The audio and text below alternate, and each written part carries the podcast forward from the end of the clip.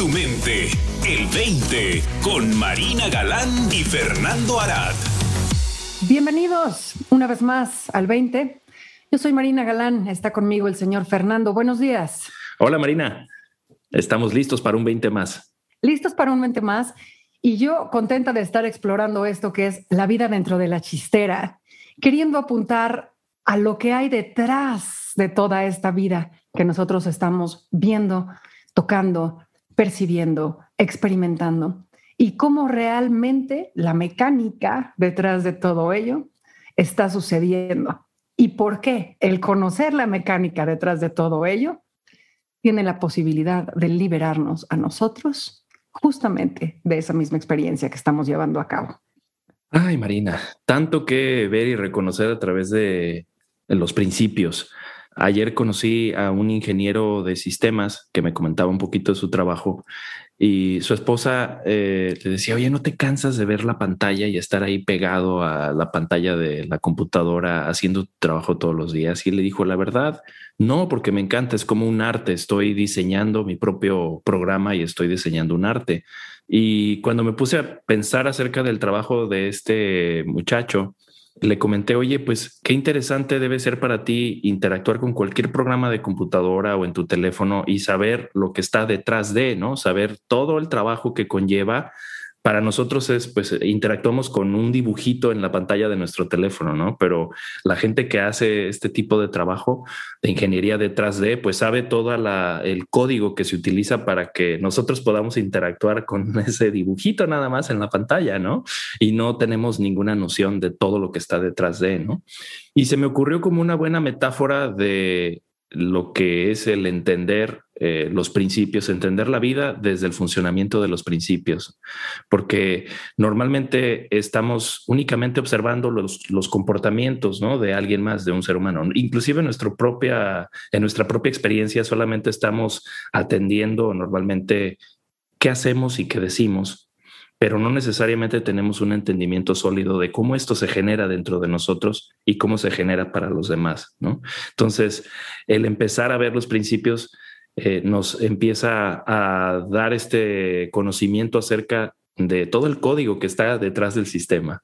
Así es, Fernando. Y fíjate que, a lo que estás apuntando me encanta porque nada más nos fijamos en el comportamiento, ¿no? Y la psicología sabe que el comportamiento por ahí tiene algo que ver con el pensamiento y con el sentimiento, pero todas las disciplinas se enfocan en cambiar el comportamiento, esperando que cambiando el comportamiento cambie lo que hay detrás. y fallan en ver que por más que le piques y le muevas y le hagas al comportamiento, si no hay un cambio profundo detrás en la mecánica, en el código de lo que está sucediendo, no puede realmente haber una transformación. Fíjate que mis hijos han estado esta semana desarrollando un programa, un código, ¿no? Y entonces uno hace la programación y el otro hace los niveles nones y el otro hace los niveles pares y todo es una ranita y entonces me tratan de explicar y yo me reconozco absolutamente neófita en el asunto, no tengo ni idea de qué es lo que se trata, pero me queda claro esto, ¿no? O sea, no es lo mismo nada más interactuar con la interfase, digamos, del programa, que interactuar ya con todo lo que está detrás de ello, ¿no? Que es mucho más amplio, mucho más complejo, si quiere verse de, de esa manera, pero al mismo tiempo es mucho más simple porque apunta a estos principios fundamentales. No podemos cambiar desde lo que vemos del programa. Es como cuando tratamos de transformarnos a nosotros mismos con pura fuerza de voluntad, ¿no? Yo hace muchos años fumaba y me acuerdo tratar de dejar de fumar a partir de la fuerza de voluntad y lo absolutamente imposible que resultaba, ¿no? Y veo a mi mamá en esa misma lucha todavía a sus 80 años, ¿no? tratando de dejar de fumar desde la fuerza de voluntad y vuelve a caer y vuelve a caer y vuelve a caer. Y a mí me queda absolutamente claro que es porque no ha habido una transformación adentro, no ha tenido una revelación al respecto, no ha tenido pensamiento nuevo al respecto de el fumar. Y entonces, pues no puede llevar a cabo esa, esa transformación, porque no va de adentro hacia afuera. Eso, sí, no se ha modificado el código, ¿no? El código que está generando esa actividad, por más que en la mente consciente eh, queramos tomar una decisión para cambiar un comportamiento, pues si no se cambia el código, el hábito sigue estando ahí, ¿no? Ese es, el, el, meollo del asunto para los seres humanos y el meollo del asunto eh, de cómo nos transformamos de adentro hacia afuera, comprendiendo, entendiendo este diseño y cómo es que estos tres principios de la mente, la conciencia y el pensamiento nos generan ya entonces los resultados en nuestra vida, ¿no? Las actividades del comportamiento, nuestra comunicación con los demás, eh, en sí, todo lo que nosotros como seres humanos vivimos, lo experimentamos a través de estos tres principios, que es este código de creación de comportamiento, ¿no? Es otra manera de observarlo. Y sabes qué, Fernando, o sea, a mí, me parece este punto bien importante. No nada más es un código de creación de comportamiento, sino que es un código que establece los parámetros bajo los cuales vamos a percibir el mundo. ¿no? O sea, está incluso antes del comportamiento. Nuestra, nuestra percepción misma de la vida está dada desde ese código y las posibilidades que están en esa programación en este momento.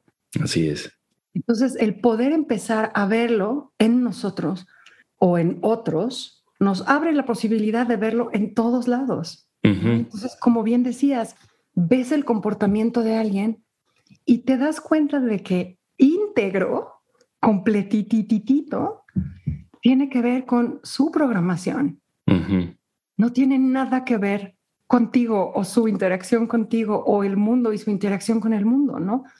El comportamiento de otra persona es el resultado inmediato de su código en el momento.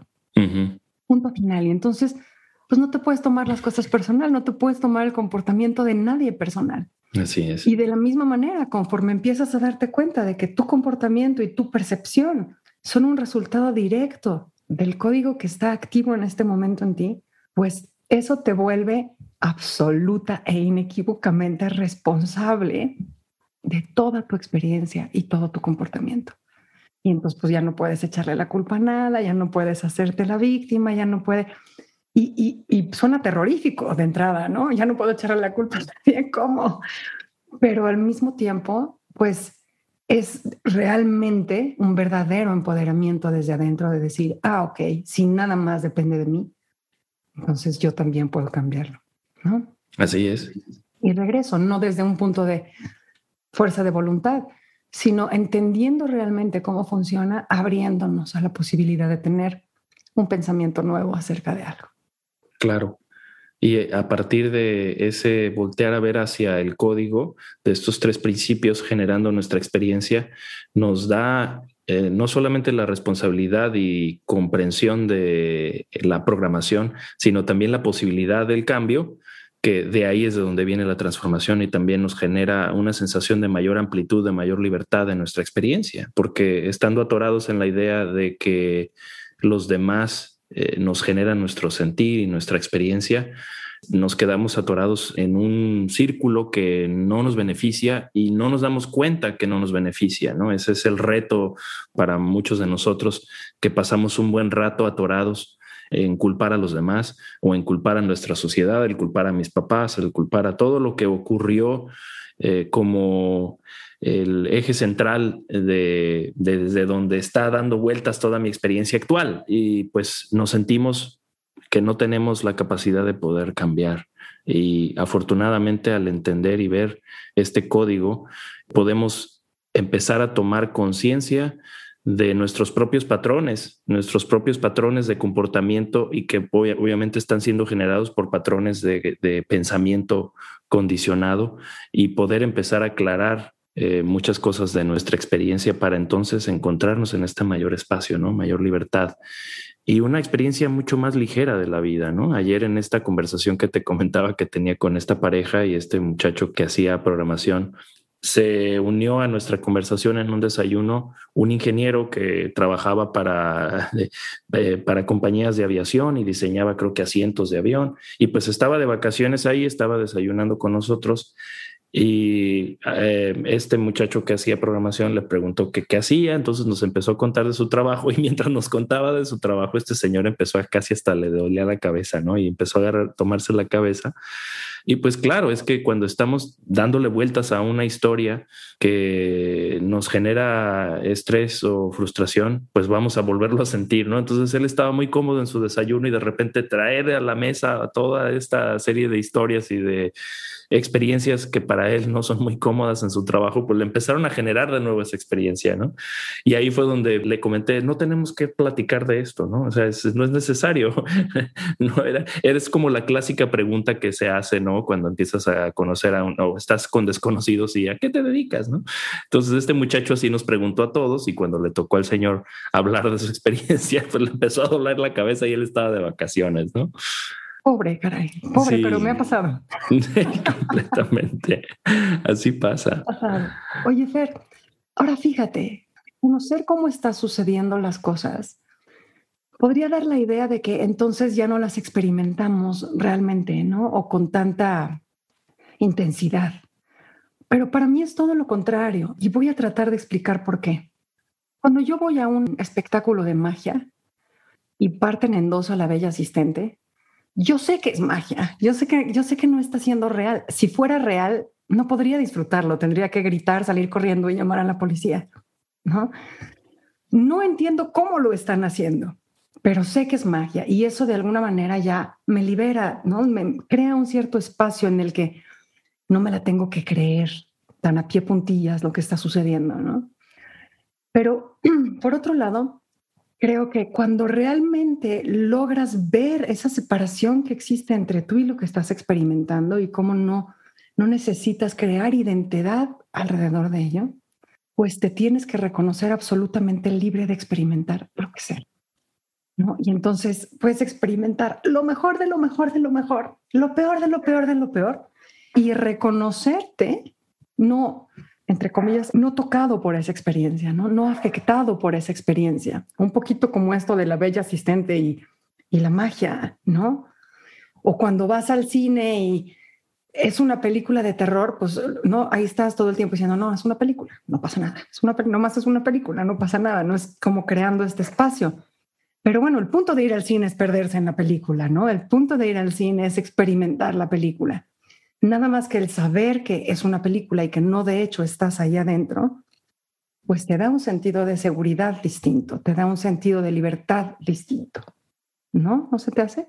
Sí, creo que la conciencia, cuando tocamos ese espacio de conciencia, es reconocemos que es precisamente la conciencia la que hace posible la experiencia, ¿no? Entonces las experiencias continuamente cambian y tienen todo tipo de colores y sabores, pero la conciencia es la que siempre, digamos que es esta luz del proyector del cine, ¿no? Entonces, toda esta serie de figuritas que se nos aparecen a través del pensamiento van a seguir dando vueltas y van a tener todo tipo de, sensaciones y sabores asociadas con ellos, pero en el momento en el que tocamos este espacio de conciencia, nos volvemos...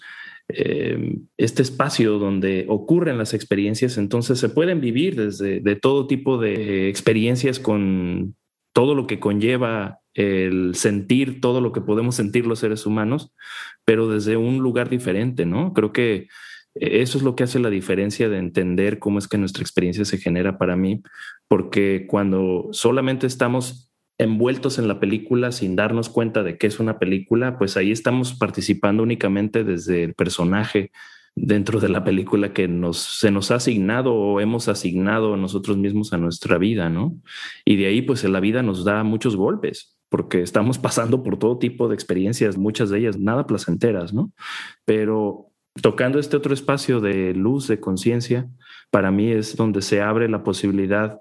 La vida continúa, la vida sigue ofreciéndonos todo tipo de experiencias, algunas más agradables que otras, pero siempre con esta posibilidad de vernos como el espacio en el que todas estas experiencias ocurren y sabiendo que también son transitorias, ¿no? Porque podemos disfrutar de la película, pero no necesariamente nos gustaría estar atorados en la de terror, ¿no?